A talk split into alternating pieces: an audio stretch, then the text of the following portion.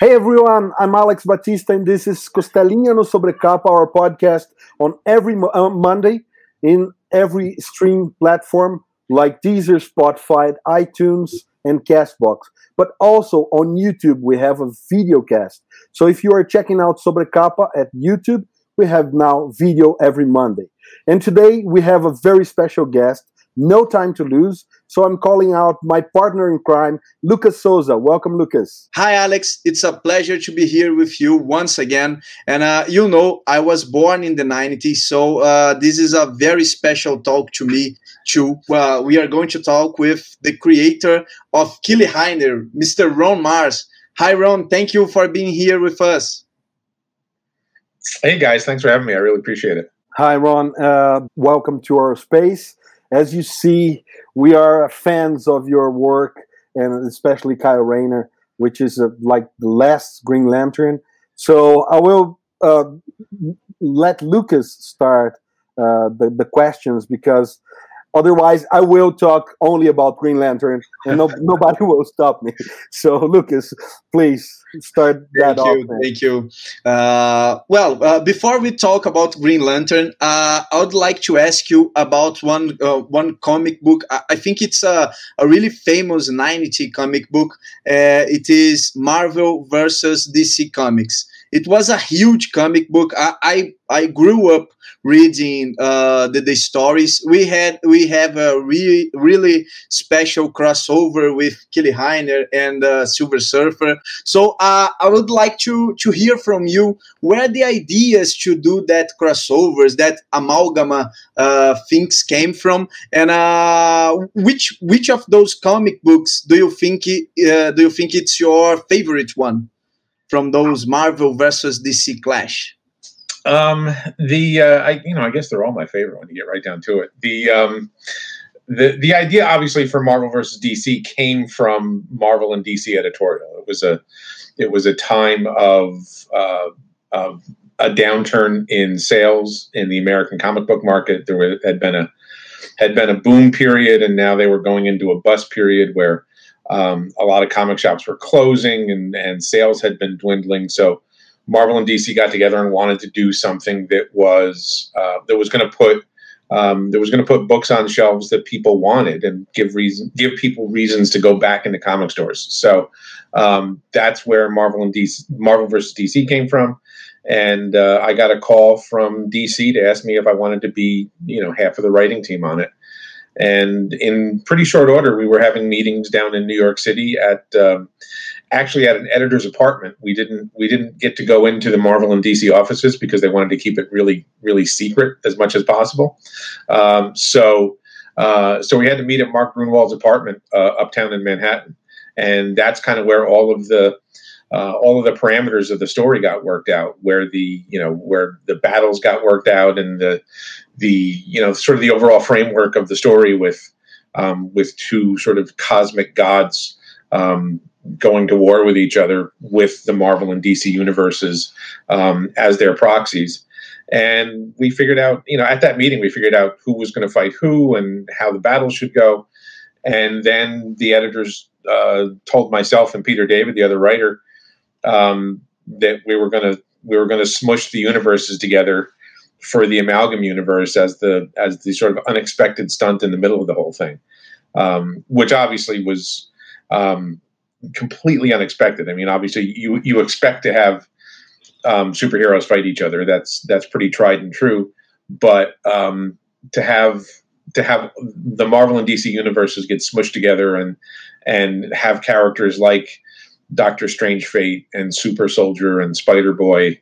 Um, that was kind of the mind blowing part of it. That was that was um, that was just as much fun as the you know the big superhero battles. Alex, I know you have a huge question, so yeah, I'll, I'll, keep on this topic for for a while because in the '90s we had uh, like the Clash was always uh, the, the, the main goal or focus on, on, many of the comics.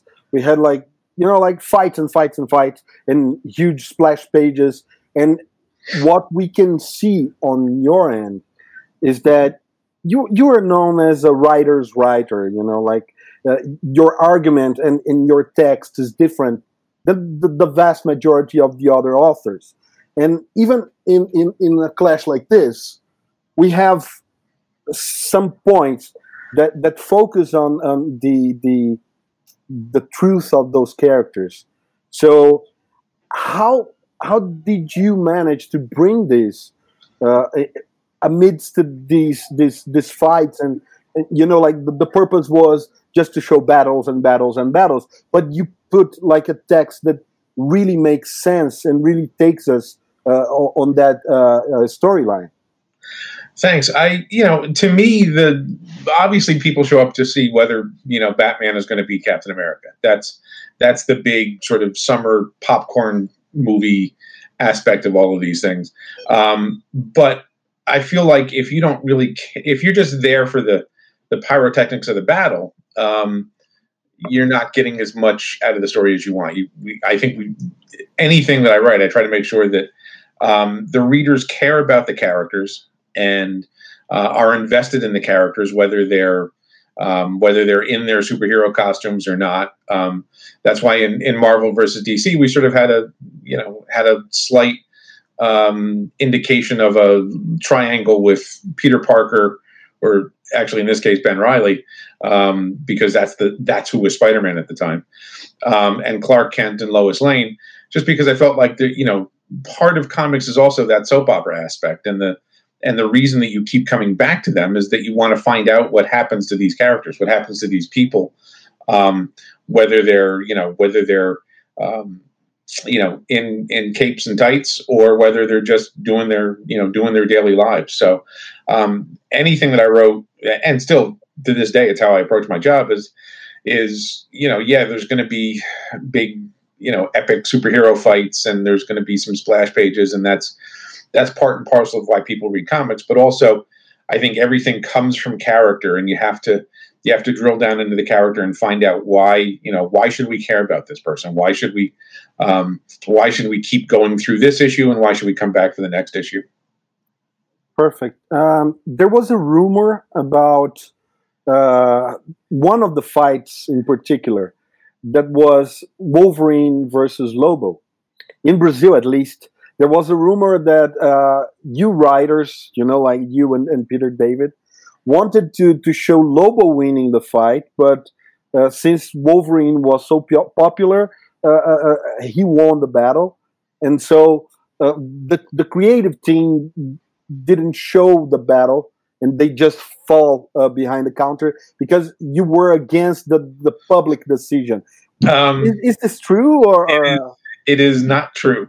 okay. So, so in the, the, the third issue of Marvel versus DC, which is which is one that I wrote, I wrote the third issue that had all of the big battles in it. Um, and the the five battles were um, Superman and the Hulk, uh, Batman and Captain America, uh, Wolverine and Lobo, um, Wonder Woman and Storm, and then um, I guess what, what Spider Man and Superboy.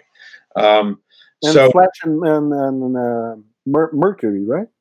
Uh, Flash and Flash and Quicksilver, I think, was happened earlier in the issue, but there were there were five big battles that the that the fans voted on. That's how that's how the outcomes of those five battles um, played out. Is because there was there was fan voting and the winner of the fan voting is the one that is the one that ultimately won that particular battle. Um, so ultimately, what we had to do, or what I had to do, because I was the one writing the issue, is uh, write both endings for each of those five fights. So if you look at the issue when Superman fights the Hulk, um, they wind up buried under a mountain. Um, you know, there's a huge, there's a huge clash between the two of them. They slam into a mountain, the mountain collapses on them, and then and then in the printed book, Superman rises up out of the rubble victorious. Um, there's another version of that page that shows the Hulk rising up out of the mountain victorious, uh, having beaten Superman. So we had to actually write and draw two different endings for each battle. Um, okay. So we would have that ending ready to go to press um, when we got the when we got the vote tallies. So um, so part of my job was to make sure that we could we could have those battles take place and have the dual endings ready with as little redrawing as possible because we we were on a tight deadline. We wanted to you know make sure that these books came out on time. So um, so most of those battles have um, have sort of a reveal moment where where there's where you reveal which character actually won the battle. And um, in the case of Wolverine Lobo, um, it just to me it would it made sense that um, they go behind a bar uh, and then one of them rises up from below. So it wasn't a uh, it wasn't a protest or it wasn't a, a you know a, a thought about which one would would win in a in a superhero battle because you know it's just a it's just a fun project and the and the readers voted um, because the readers voted we were pretty sure that wolverine was going to win because wolverine was a much more popular character than lobo um, even though i guess in that sense lobo is a more powerful character um, in terms of power levels um, so the wolverine lobo thing uh, is simply a function of we wanted to redraw as little as possible to get the issue ready. So we so there's somewhere out there, maybe Dan Jurgens, who drew that scene, still has the page. Um, there's the original art for that page that shows Wolverine winning. That's that's the one that we printed, and there's original art for the page that shows Lobo winning. That's great. Um, I, I remember that Gail Simone on, on the start of the year, or maybe last year, was uh, tweeting about that she thought that maybe it's the time uh, it's time again for for this kind of clash to happen and I believe Lucas has a, a question about that. In in your opinion, uh, you, you, worked with uh, Marvel, DC, and other uh, publishers, uh, and uh, we, we, know that uh, the publishers have to to establish some some lines the authors cannot cross. do you think it was more difficult to work with Marvel and DC together? Like how they try? Did they try to protect the characters from from some uh, I don't know for some shameful defeats, or or no, it was just hey, just have fun and that's it. Yeah, it was very much a situation where um, you know this was just fun, and and obviously um, you know Marvel and DC sort of were.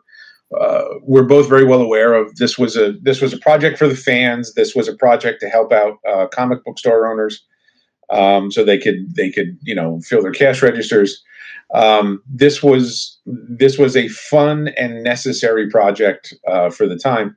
Um, so eh, you know, at the beginning, everybody was sort of told, you know, in terms of the editors, like, look, let let stuff go. You know, it just if if if things aren't you know exactly lining up to the way it you have continuity in your your book that month it's not a big deal just this is a fun project let things go and uh, because there were so many characters involved uh, across so many different editorial offices, um, we were dealing with a lot of approvals. But everybody was everybody was great about it. Hopefully, that means that the creative teams we did our jobs, and that we didn't you know we didn't do anything to the characters or or make any situations difficult where the editors had to step in everybody was def- definitely pulling in the same direction and they let us um, you know they they let us just tell a fun story.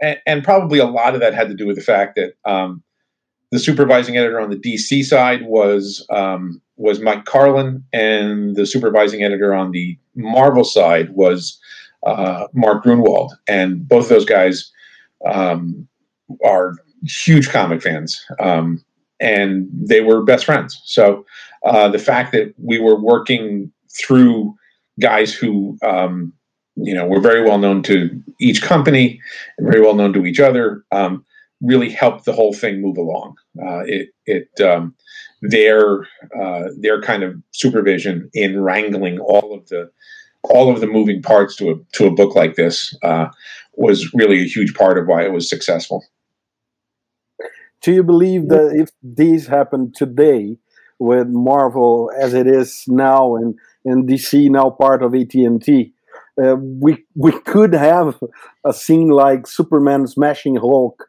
with one punch. well, it's, you know, obviously it's all in good fun. Uh, I think if, if, a project like this happened today, it would it, you know would probably be 500 pages. You know, we we did we did our whole story in about I don't know 120 130 pages.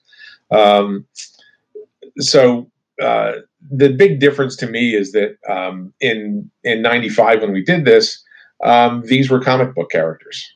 Now, 25 years later, these are uh, iconic multimedia characters who have, are seen on um, on TV and in billion dollar film franchises. So the the level of of recognition and the level of uh, scale that that these characters have under them now is completely different from what it was 25 years ago. So um, so there's a lot more money involved. I guess is what I'm saying. Uh, the the um, you know 25 years ago. Uh, Iron Man didn't even rate like one of the main battles uh, because Iron Man was, you know, kind of a B-list character at Marvel. And if you said Iron Man, everybody thought you were talking about a Black Sabbath song 25 years ago. Now everybody in the world knows who Iron Man is. Um, we just we just live in a far different era now that um, that these characters are known worldwide. Um, you know, I've, I've, in in 2019 I was in uh, Nairobi, Kenya, um, at a comic book convention, uh, so, I mean, stunning enough that I'm in Nairobi, Kenya for a comic book convention. But, you know, people are walking around in Thanos t shirts. And it just kind of struck me that, man, we really do live in a, in a completely different world than when I got into the business. You know, nobody, nobody outside of the most hardcore comic fans even knew who Thanos was. And now I'm literally on the other side of the world in East Africa and people are walking around in Thanos t-shirts. It's, it's just a whole, it's a whole different world now. I want to take that train of thought and talk about these guys here. I want to show these on camera because this is how it came off here in Brazil. This is the little format, as we call it. You see, like this is American, and this is Brazil. Brazil used to print this in an A5 format. You know, like it's just an, an A4, and it's you centered your your uh, comic on Amalgam Comics was Doctor Strange Fate, and he is the the main core, the main villain of All Access, which was sold here as Marvel versus DC Part Two in Brazil. so, uh, talking about what you were talking right uh, right now, that we had another world then Doctor Fate and, and Doctor Strange were also B characters, and you took them and and, and in your amalgam, Doctor Strange Fate is the combination of both, but centered in Charles Xavier. The the secret identity of Doctor Strange Fate is not, you know, uh, Nabu or or uh, mm-hmm. Doctor Strange. So so how it is for today because what a, many people doesn't like the amalgam comics. They they think it's uh, kind of far out. But for me, amalgam comics are so unique, like almost like Action Comics number one, because we probably will never be able to see that again. It's like Wednesday Comics by by DC Comics in a huge tabloid format now. It's like editorial and publishing milestone. So how it was to to be upfront in that? Well, it was um, at that meeting at Mark Gruenwald's apartment um, uptown in Manhattan. Uh, they uh, they being Mark and Mike Carlin showed us the list of all the characters that were going to be um, that were going to be uh, amalgamated, as they said, uh, into into the titles for the amalgam releases, and um, when they got to Doctor Strange Fate, uh, and Doctor Strange and Doctor Fate are two of my favorite characters. Period. Um, when they got to Doctor Strange Fate, I said, "Look, I got to do that one. If if I don't get to do that book, I'm walking out of here right now."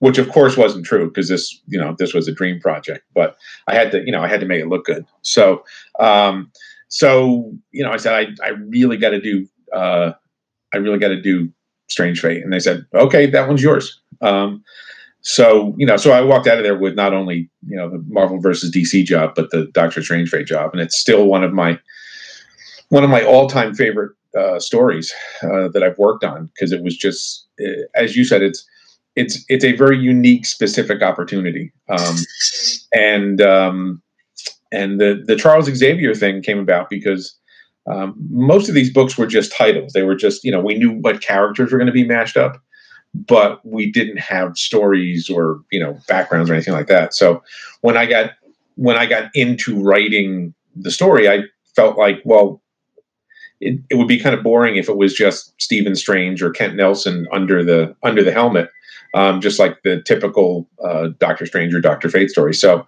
um, so I came up with the idea that that um, Charles Xavier was uh, was the one who uh, stumbled upon the the helmet of fate uh, during his uh, Egyptian travels that were shown back in the early X Men issues by uh, Byrne or Cockrum and Byrne and Claremont. Um, and uh, it took weeks for us to get Marvel to sign off on the idea that that Charles Xavier was under the was under the helmet. So um, so every so all of the pages were were in process and being drawn, and it was weeks later um, when we actually got the okay to make the the guy under the mask Charles Xavier, and, and actually the the original art to that page where uh, Charles Xavier uh, is revealed um, hangs on my wall over there by uh, Garcia Lopez and Kevin Nowlan.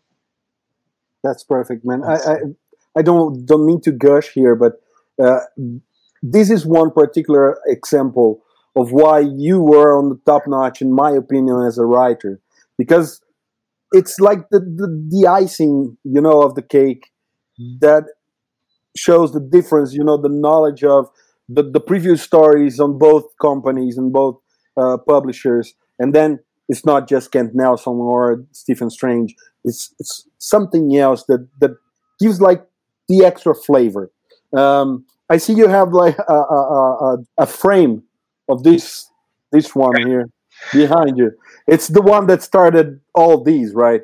It's here that we have in the the last pages we have the box that is the portal that that will make the the both universe clash. So just want to point that out then. Yeah, we we, uh, we were already working on Green Lantern Silver Surfer as a crossover book um, at the time, uh, because I was I was writing both books. I was writing uh, Green Lantern to DC and Surfer at Marvel, so it just seemed like a natural team up to do. So we were well into um, the production of Green Lantern Silver Surfer, and um, then the the uh, Marvel versus DC project came up. So we ended up I ended up rewriting the last page of uh, Green Lantern Surfer to sort of work as a subtle lead in to Marvel versus DC. Um, so in a you know in a weird sense, it kind of damaged the the Green Lantern Surfer book because that last page doesn't really make any sense unless you go on to read Marvel versus DC. Um, and I think we just I, am not I don't even remember what the um, what the initial version of that last page looked like. It was probably just a you know Green Lantern flying away or something like that. Um, but we we inserted that page so that we had this subtle teaser into Marvel and DC coming. For me, it works perfectly. I, I I just keep them together because for me, it's just one whole thing right now. You know, it's kind of a prequel to Marvel versus DC. Lucas, I've been talking too much. I, I will let you ask some questions now.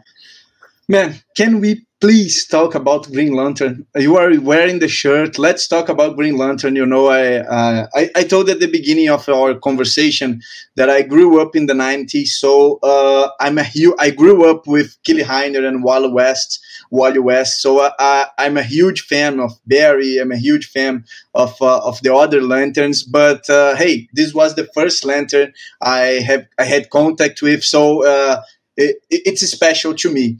And I, I remember when I was a kid, I, I, I read the, the, the comic book, the Green Lantern comic book, and uh, you you you shocked me. That that's the that, that's the, the the true word for that.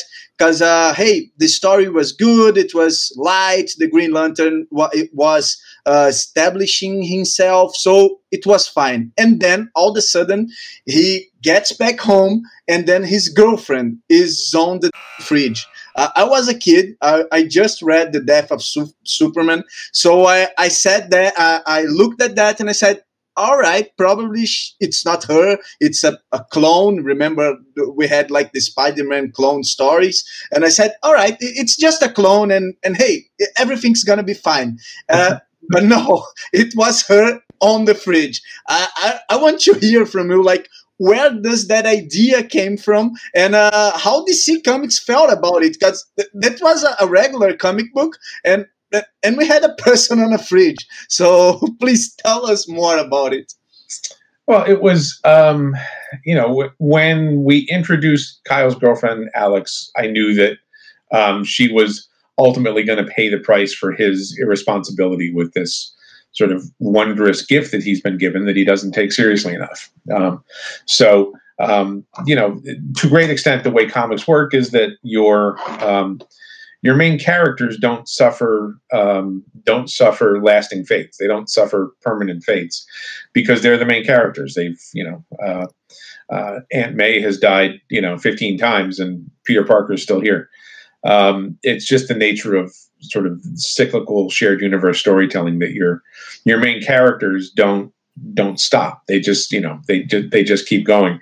So the the best you can do in terms of of permanent um, permanent ramifications for your characters is to uh, deal with your um, to deal with your supporting cast. Uh, so um, I knew from you know her first introduction that that Alex was going to be um, Alex was going to suffer the consequences of, of Kyle um, not taking his job seriously.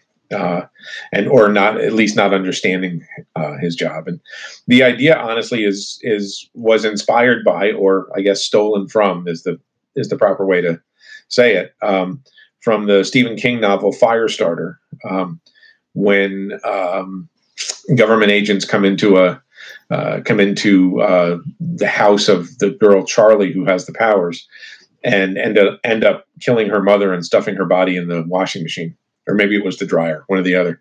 Uh, it's probably the dryer. Um, and I remember when I was, you know, uh, I don't know, maybe a teenager reading that novel, and it really, you know, kind of affecting me. That oh my God, that's you know, that's so horrific. It's gonna, you know, it's gonna scar uh, it's going to scar the kid for the rest of her life. So that always stuck in the back of my mind, and that's that's where the inspiration for it came from. Um, I didn't. I don't think any of us had any concept that it would um, create the furor that it did. Um, and uh, you know, obviously, it sparked a discussion about um, particularly female characters, and and since um, at that point the vast majority of heroes and books were male, and the fact that female characters suffered uh, suffered fates to um, to affect the male characters. You know, the the Gwen Stacy aspect. Um, you know, certainly now people compare it to uh, compare what happened with Alex in the fridge to Gwen Stacy. Um, and that one actually never even occurred to me when we, when I was working on it. Um, I, to me, it was much more of a, much more of an Uncle Ben moment. The Gwen Stacy comparisons are obvious and and valid, but to me, this was always much more of a, uh, in my mind, it was an Uncle Ben thing because um, with great power comes great responsibility. And um, Kyle wasn't being responsible with his great power, and uh, someone paid the price for it. I, I want awesome. to add that, that this is, as King made an impression on you, this scene made an impression of on most of us, and it's still stuck in my mind. Like it's gruesome, and the same way it makes everything Kyle Rayner is until today. So it, it, it's, it's, simply perfect. It's top notch, as I, I, keep saying here. I'm a huge Superman fan, and uh, when Kyle arrived, I said, "Hey, this this is fun." And then you did, uh, I believe, if my memory is not playing tricks on me, that uh, Superman is the first uh, the first uh, superhero Kyle meets mm-hmm. and uh, and that that was huge for me for me also because hey, uh, Superman and Kyle, this new Green Lantern, they are together. It, it's like for me uh, when I was a kid, it, it, was like a like like you said, yes, he now he can be accepted by the superhero community because uh, Superman told him that uh, hey, it's okay now. I'm I'm glad you are here, and that was too powerful for me. And uh, I, I don't know if you uh, still read the the DC comic books, but uh, Bendis did something similar with his new character Naomi. He sure. used Superman to establish Naomi in the in the superhero community, and then she meets the Justice League, and the same the same thing that happens to Kyle. My question is, uh, why did you choose Superman to be the first Kyle encounter in this DC universe? Well, Superman's you know Superman's the first one. He's the best one. Um, I, I, think in a lot of ways, um, Superman is the ultimate superhero. He's the one that started it all. Um, and and certainly for me personally, it was just you know to be able to write Superman. Uh, to I, wanted to get Superman into the book as as quickly as possible because I just wanted to get my hands on Superman and do uh, and and do a uh, do a story with him. Um, and I still, you know, I still love Superman dearly. I just, you know, our our Superman issue of the Endless Winter crossover that Andy Lanning and I are working on um, right now for DC. The Superman issue just came out, and you know, I'm still I'm still tickled anytime I get to I get to work with Superman because he is he's the one who started it all. Um, he is uh, to me the um, the the ultimate framework for how you uh, you know how a superhero uh, works. And um, there's you know Superman to me isn't even you know he's he's not a just a comic book character or even a film or TV character. He's a you know sort of a fictional icon to me on the same level as um, uh, you know Sherlock Holmes or um, or Tarzan. You know the, character just known completely around the world um, by everyone. Uh, you, there's there's hardly anywhere you can go in the world and show someone the S shield and they don't know what it is. So um, to me, it's just uh, it it doesn't get any better than Superman. So it, my my intention was to get him into uh, get him into the book as soon as as soon as possible. Awesome. Uh, was it good when, uh, if my, my mind again is not in playing tricks on me, I remember that Bruce Timm used Kyle in a Superman animated series episode. I don't recall if they call him Kyle, but hey, it's a new Green Lantern that draws, so uh, it's it's Kyle. Like you can yeah. call him, whatever you want, but it's Kyle. Uh, how, how do you feel? Because it was awesome. I, I loved Bruce Timm's show. So uh, for me, it was like, wow, Green Lantern is on TV too. So.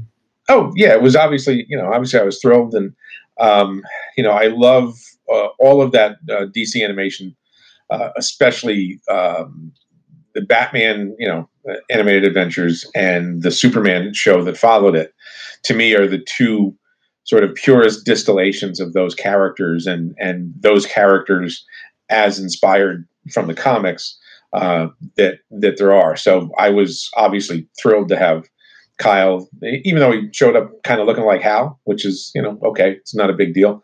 Um, I was thrilled to have Kyle uh, show up in the uh, in the Superman series um, just to have uh, just to have those guys um, put their stamp on the character too was a thrill because um, they those shows did such a good job of really getting everything that works about Superman and Batman and the other characters that show up uh, along the way.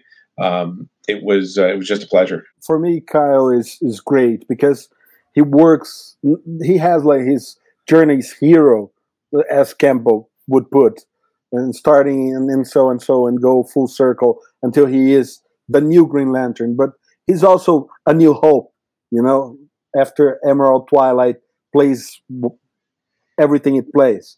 And I want to go back a step and talk about Emerald Twilight because this year um, Green Lantern turned 80. I, we know it's Alan Scott. So Gardner Fox uh, restarted the, the, the character as Hal Jordan in, in the 40s. And um, for me, uh, you, you talked about lasting fate on characters. And for me, Hal Jordan has one lasting fate. And now we have a reboot. But it's not a, a reboot. And this is the one thing that I can't agree or accept in Geoff Johns' uh, run of the character. Because uh, for me, it's another universe. I believe whatever I want, right? because the the, the, the, the perfect ending of such a, a strong character came about the final night when he makes the ultimate sacrifices and and, and turns back to good, trying to um, uh, uh, re relight the sun.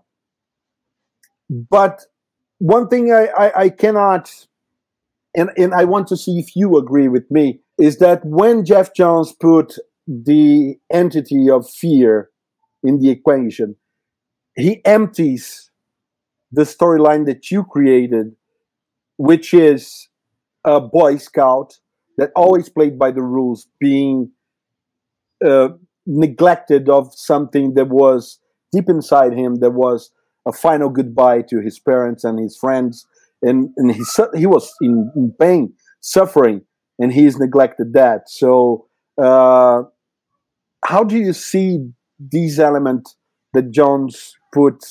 Look, anytime you you work in a shared universe and you're um, you're playing with other people's toys because that's what you know Marvel and DC are. Um, it's what Star Wars is. It's what you know. What's what any sort of licensed property is. Um, you you play with the toys in the manner in which they want you to play with the toys, um, and you you bring your creativity and your storytelling to it, and and you know as best you can. But they're ultimately not yours. So I got to do um, I got to do a story in Emerald Twilight that DC wanted to happen, that DC had parameters for, and they had made the decision that um, that Hal Jordan wasn't going to be the the main character in the book anymore, and they wanted me to come in and tell the story that that um, they had a framework for, and then create a new Green Lantern. So so obviously that's what we did. Um, I you know I took the job and executed the story, and then we you know we had a nice 10 year run with Kyle being basically the Green Lantern. Um, but um, you know, the only thing the only thing constant in comics is change. Uh, so things uh, things things change, and you have to be okay with that. Uh, it doesn't, you know, to me, none of they're all just made up stories. It, it doesn't, you know, one story doesn't invalidate another.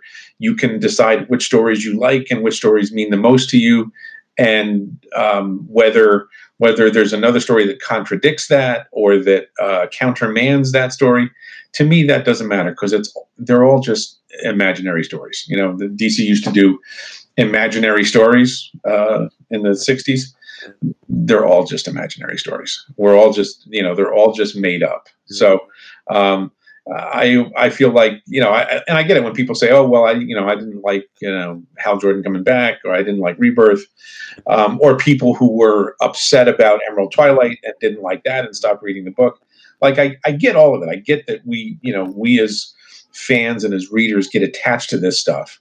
Um, but ultimately, I think you have to sort of take a step back and decide, all right, well, what what appeals to me and what what stuff do I like and what stuff do I not like, and just worry about the stuff you like. Um, it's it's uh, it's perfectly valid for a reader to say, well, I you know I didn't uh, I didn't like that story, so I'm going to stop reading the book until it changes, and then I'll go back to it. I, I think that's the I think that's the healthiest healthiest way to approach any of this stuff is you know read what you like and don't get upset about the stuff that you don't like because you know maybe it's just not for you and somebody else does enjoy it that's perfect. That being said, uh, I, I, totally agree with that.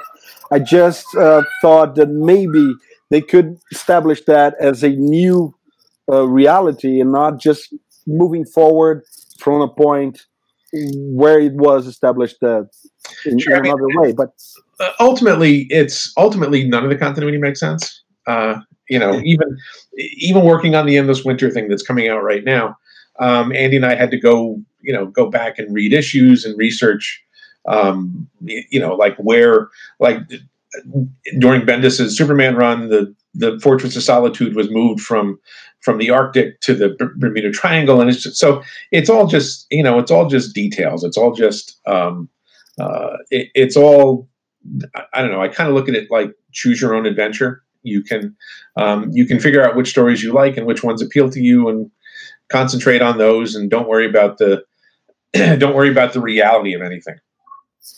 Perfect.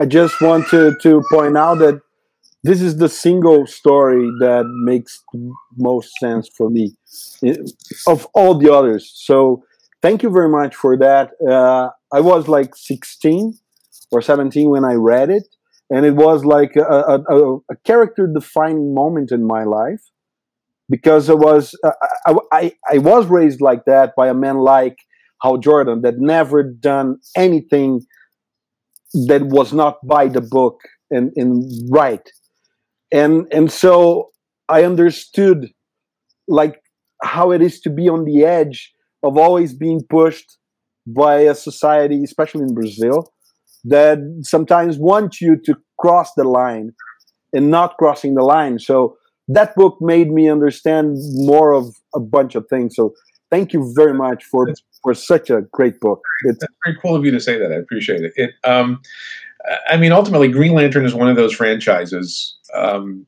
unlike Batman or Superman or Spider Man, uh, to a to a maybe not Spider-Man anymore because we're sort of bridging new territory. But um, you know, Superman's always going to be Clark Kent for the most part, and Batman is always going to be Bruce Wayne. Um, there will be other characters who put on that mantle for a while, but it ultimately always resets to um, to what was created in in the late 1930s, and that's that's true for for many of the the Marvel characters too. Um, but Green Lantern is one of those franchises where um, you kind of get to take your pick you can you know you can take your pick of Hal or John Stewart or Guy Gardner or Kyle or Jessica or Simon, like any of the any of the versions of of the character. Um, all of those versions have somebody who says that's my favorite. That's the one I want, um, which is which is kind of cool. Um, it's not it's not that common in comics. Usually, um, usually there's a you know a a lone specific character that wears that mantle and and um, you either you know you either decide you like Bruce Wayne as Batman or or you move on and find something else. So um, Green Lantern is is very elastic in terms of who um, who your favorite is, and I think a lot of it has to do with what age you find the character at. Um, and I you know I hear from people at signings or or conventions or stuff like that that you know they discovered Kyle at the right age, so he's he's their Green Lantern. And for people from a generation before, um, it's it's very much Hal. Uh, for a generation past past that one, um, for a lot of people, it's John Stewart because they discovered him through the Justice League animated series. Um, so I think a lot of it is just you know what what age you were when you were first exposed to it, and that's kind of the one that sticks with you. Perfect. Any uh, we we are running out of time. Lucas, you have any final question? Just uh, our classic final question. Uh, our our audience always ask us to to make this question to you writers, and uh, I believe it's a good one. Uh, you have lots of work, Marvel, DC, and, and in other uh, in other publishers, and uh, in Brazil we have lots of people that read Green Lantern, but, but doesn't uh, know or, or, doesn't discover other works uh, you have. My, my question is uh, which works you recommend for those who want to know more about Ron Marz, Ron Marz works? Huh. Um, well, like you said, the list is. I've been doing this for thirty years, so the list is pretty. The list is pretty extensive. Um, uh, I did Witchblade for a bunch of years. Um, I did obviously Silver Surfer and you know other stuff at Marvel and DC. Um, I'm doing the Endless Winter crossover from DC that's coming out right now, at least here in the here in the U.S. I don't know when it will reach Brazil. Um, uh, a number of years ago, I did um, I did a book called Samurai Heaven and Earth with a Brazilian artist with uh, Luke Ross, um, and that's actually one of my um, one of my fondest projects ever. Just it, Luke's work on it is so amazing, and it just turned out exactly like I wanted it to. Um, and I know it's in Brazil because I have a I have a copy in Portuguese. So um, that's actually if you know if that's still available somewhere um, in Brazil, that's that's one of my favorite projects ever, and I hope people can check that one out. Uh, my last question would be: In your career, is there any fond moment that you can recall that you you said, okay, uh, I made it. This will be with me for my entire life. Uh, those those moments that that you really appreciate what you're doing and and Do you have any recollection? I mean, my whole career has been that. It's you know, this is this is a dream job. This is this is the, um, you know, this is the job that you always wanted, but you don't think you're ever going to get because how many people get to do this? You know, very very small amount, and I've been very fortunate to uh, have done what I've done and to be able to you know to still be doing it. Um, it's a you know it's a it's a blessing. And i am thankful every day that that this is what i get to do for a living. Um, I, I, think more than anything uh, you know the, the the work itself is is tremendous. And i'm and i'm proud of all of it. Uh, but uh, the the opportunity to travel to so many different places uh, and meet so many different people because of comics um, has uh, you know has enriched my life uh, far more than I ever could have suspected. I've been to you know six continents and have gotten to meet people in in India and Europe and South America, uh, South Africa, Kenya, um, New Zealand. Uh, it's just you know, it, it sort of boggles my mind when I step back and think about, you know, I, I get to go do these things and and meet people on the other side of the world because I write comics. It, it just sort of boggles my mind and and makes me um, extremely uh, extremely fortunate to be able to do this and to um, to to come to the conclusion that we're all you know we're all generally the same, uh, whether it's whether it's someone in Brazil or uh, India or Germany or South Africa. Um, we're all, you know, we're all comic geeks and we all love the same things, no matter where we are or or how we grew up. We all discovered the we all discovered this thing at the right age, and we all love it. That's that's perfect. I would have a number of questions involving Jim Starlin, Batman versus Aliens with Bernie Wrightson, uh, Demigod, Harkins Raiders, and a bunch of other stuff. But well, I know we'll, we're we're out of time. Yeah, so we'll come back and we'll come back and do a sequel. Perfect. Uh, we I, I, would like just uh, uh, to inv- invite you when as soon as Endless Winter is launched in Brazil that we do another round. So cool. Yeah, we again, we're halfway through Endless Winter here, so uh, yeah, oddly, Endless Winter does have an ending. It'll it'll it'll stop at, the, end of December. Uh, so yeah, I'm happy to come on and do it again, guys. It was a pleasure. Perfect. Thank you very much. The, the, the channel is always open for you, Lucas. Thank you, Ron. Uh, it was really special to, to talk with you, to hear your ideas. As I said, you were a, a, big part of my childhood. So thank you very much for that. And please continue your work. We are huge fans and always uh, here uh, waiting for your new new works. Thanks, guys. Much appreciated. Everybody stay safe. We'll do it again. So if you've been here with us, we, we've been with Ron Marz. Check out his works it's wonderful. And see you next time. On every Monday, we have a new podcast. Check out also ultimatodobacon.com, our website, and we'll be back soon enough with more content for you. See ya.